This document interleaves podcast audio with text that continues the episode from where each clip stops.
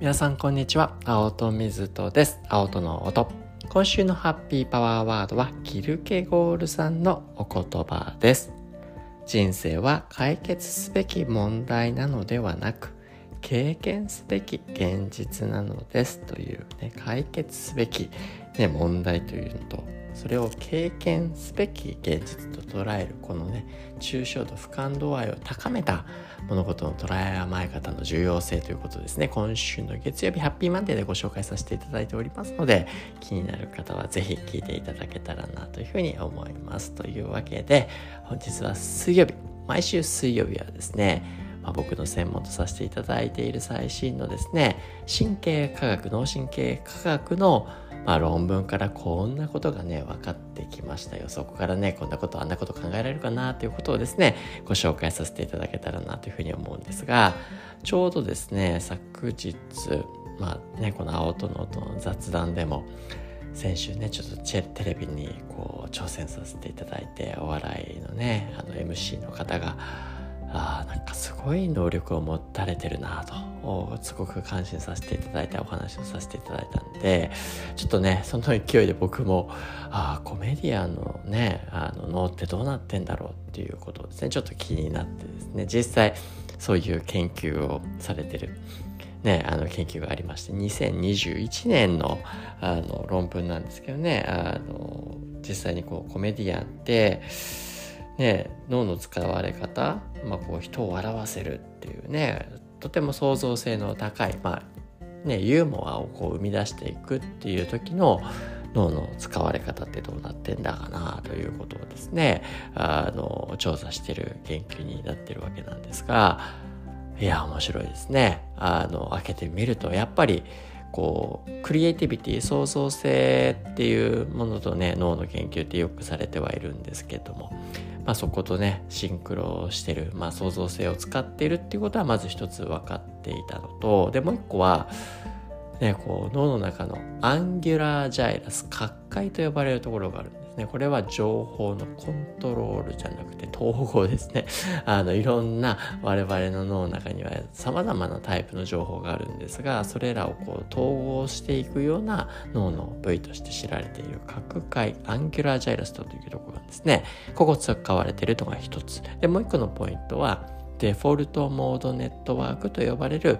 脳のネットワーク。デフォルトモードネットワークって何なのかっていうとですね、まあ、デフォルトっていうぐらいですから皆さんに備わってるような脳の処理っていうと持って生まれたものって思う人がいると思うんですけどそうではないです。で持って生まれてるんではなくて普段自分がよく、ね、やる行動振る舞い考え方感じ方、まあ、そういったいつもやっているような我々の世の中での接し方というものが脳の中でその自分の考え方や振る舞い方だったりだとか感じ方っていうことがパターン化されてるんですよね効率よく。まあ繰り返していく、ね、考え方行動であったり感じ方っていうのは脳にとっては強い回路を持っておくことがまあね、実際こうエネルギーを使うっていう文脈の中であの節約することができるっていう仕組みを持ってるんですよね。なのであのパターン化することっていうのは脳にとってはねあのエネルギーをいっぱい使わなくて楽なんですよっていうことがあるんですね。なのであのこのデフォルトモードネットワークっていうのは記憶ドリブンの、まあ、脳のネットワークとも言い換えられるっていうふうに言われていて、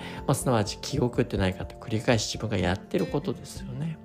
まあねあのよく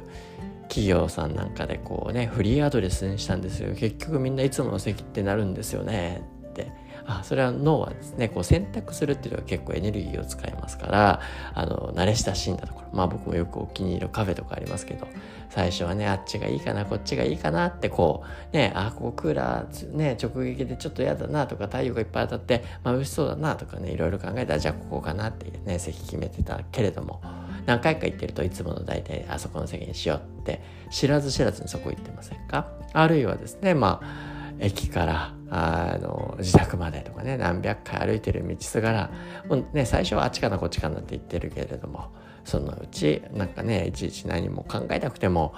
目的地までついてる。なんでかってことですごいですよね。あの知らず知らずに行こうとしたとこについてるってすごいことですよね。それもパターン化されて脳の中で強い記憶として持ってるからこそ自然と無意識に近い形でいざなわれるよと。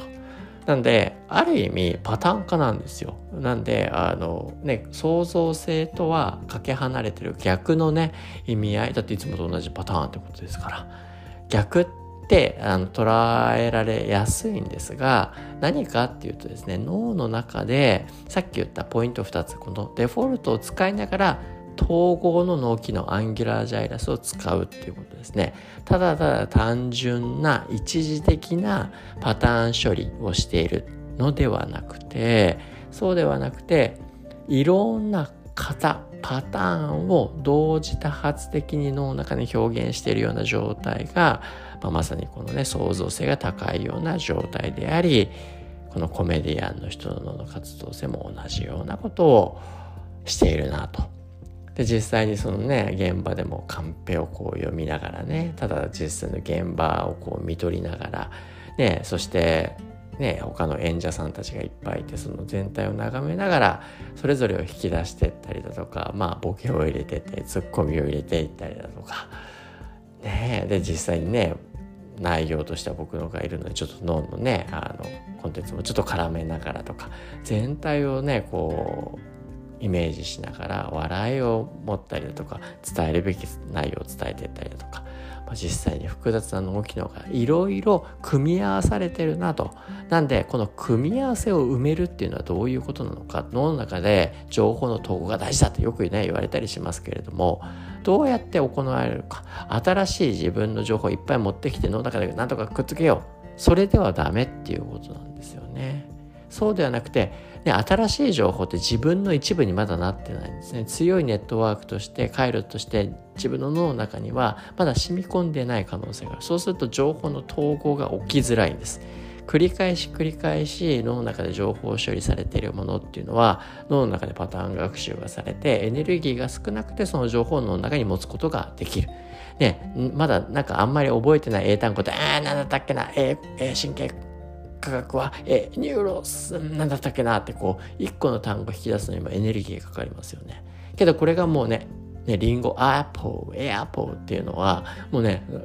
もうほぼ考えなくても、ね、その情報出ちゃう。なんで、そのような状態っていうのは、脳のエネルギーがね、あの、グッて出るような、あんまり使わない。すなわちまだエネルギーの余白があるからこそ、脳の中で同時多発的に他の情報も脳の中に持っていくことができる。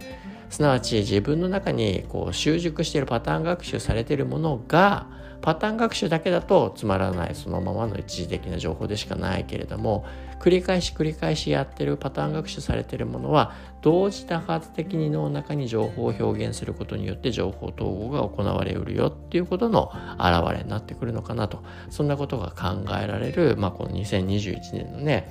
あの論文も Mapping the Funny Bone Your Anatomical Correlates of Human ね、ユーモアのクリエイティビティですね。プロフェッショナルコメディアンの脳の特徴から、そんなことが読み解けそうだなと。で、あのね、あの、先日ですね、だからその、僕が体験させていただいた脱線の中でお話ししたように、いやけどこれって、ね、世の中でいうところの週張りってやつですね、週。まあ、こう自分の、ね、こう型をねどんどんねあの学んでいくと。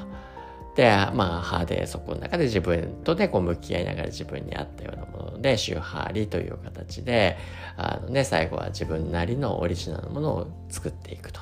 けどそれもねやっぱり正しいやり方どんなにねこうパターンを作っていくって言っても誤った方向でね練習を繰り返していったとしてもそれは悪い方向にしかいかないですからね、この純度の高い情報というのは自分の、ね、一部としてこう繰り返し繰り返し反復をしていってでそのね情報が強く自分の中に染みついていったところで、ね、脳の中で情報をねこうただただねパターンだけやっててもダメなんですね。真面目すぎるとそうなっちゃうけれどもその脳の中で統合させようとこう情報をね引き出してみるっていうことをやることによって初めて脳の中に情報統合が起こってきますから、まあ、自分の中の武器ですよね。自分の中のこうパターンをいっぱい持っておくっていうことはそれらを組み合わせて創造性高い行為ができるようになるということ通じるなということが改めてこのね最新の神経科学の研究からも見て取れそうだなということを今日はお話しさせていただきました。というわけで本日は以上にしたいなというふうに思います。青との音でした。また明日。